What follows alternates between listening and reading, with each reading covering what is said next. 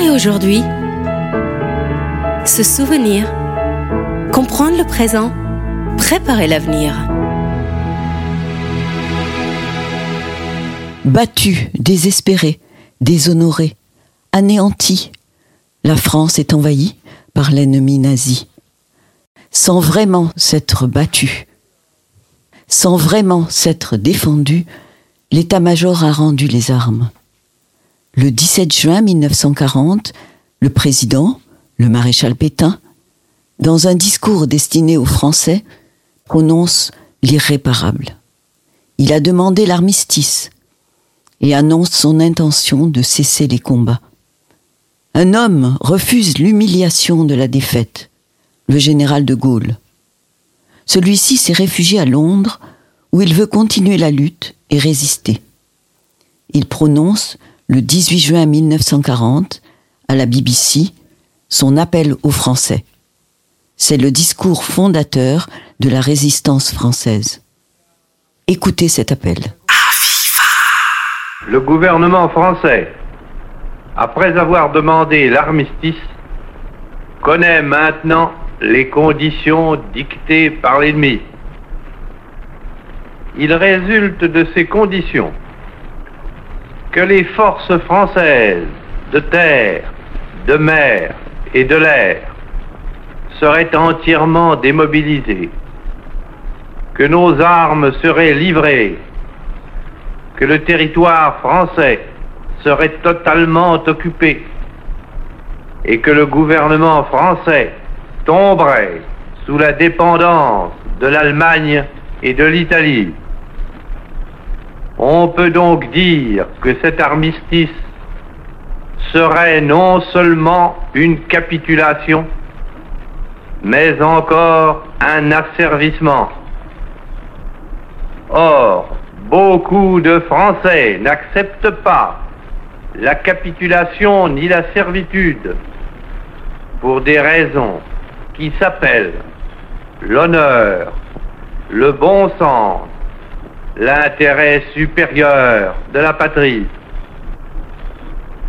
Je dis l'honneur, car la France s'est engagée à ne déposer les armes que d'accord avec ses alliés. Tant que ses alliés continuent la guerre, son gouvernement n'a pas le droit de se rendre à l'ennemi. Le gouvernement polonais, le gouvernement norvégien, le gouvernement hollandais, le gouvernement belge, le gouvernement luxembourgeois, quoique chassés de leur territoire, ont compris ainsi leur devoir. Je dis le bon sens, car il est absurde de considérer la lutte comme perdue. Oui, nous avons subi une grande défaite, un système militaire mauvais, les fautes commises dans la conduite des opérations, l'esprit d'abandon du gouvernement pendant ces derniers combats nous ont fait perdre la bataille de France. Mais il nous reste un vaste empire, une flotte intacte, beaucoup d'or. Il nous reste des alliés dont les ressources sont immenses et qui dominent les mers. Il nous reste les gigantesques possibilités de l'industrie américaine, les mêmes conditions de la guerre qui nous ont fait battre par 5000 avions et 6000 chars peuvent nous donner demain la victoire par 20 000 chars et 20 000 avions. Je dis l'intérêt supérieur de la patrie. Car cette guerre n'est pas une guerre franco-allemande qu'une bataille puisse décider. Cette guerre est une guerre mondiale. Nul ne peut prévoir si les peuples qui sont neutres aujourd'hui le resteront demain même les alliés de l'Allemagne resteront-ils toujours ses alliés?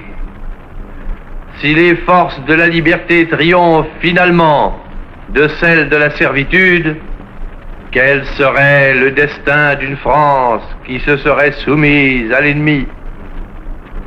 L'honneur, le bon sens, l'intérêt supérieur de la patrie commande à tous les Français libres de continuer le combat là où ils seront et comme ils pourront. Il est par conséquent nécessaire de grouper partout où cela se peut une force française aussi grande que possible. Tout ce qui peut être réuni en fait d'éléments militaires français et de capacités françaises de production d'armement doit être organisé partout où il y en a. Moi, général de Gaulle, j'entreprends ici, en Angleterre, cette tâche nationale. J'invite tous les militaires français des armées de terre, de mer et de l'air. J'invite les ingénieurs et les ouvriers français spécialistes de l'armement qui se trouvent en territoire britannique ou qui pourraient y parvenir à se réunir à moi. J'invite les chefs, les soldats, les marins, les aviateurs des forces françaises de terre, de mer, de l'air, où qu'ils se trouvent actuellement, à se mettre en rapport avec moi. J'invite tous les Français qui veulent rester libres à m'écouter et à me suivre. Vive la France, libre dans l'honneur et dans l'indépendance.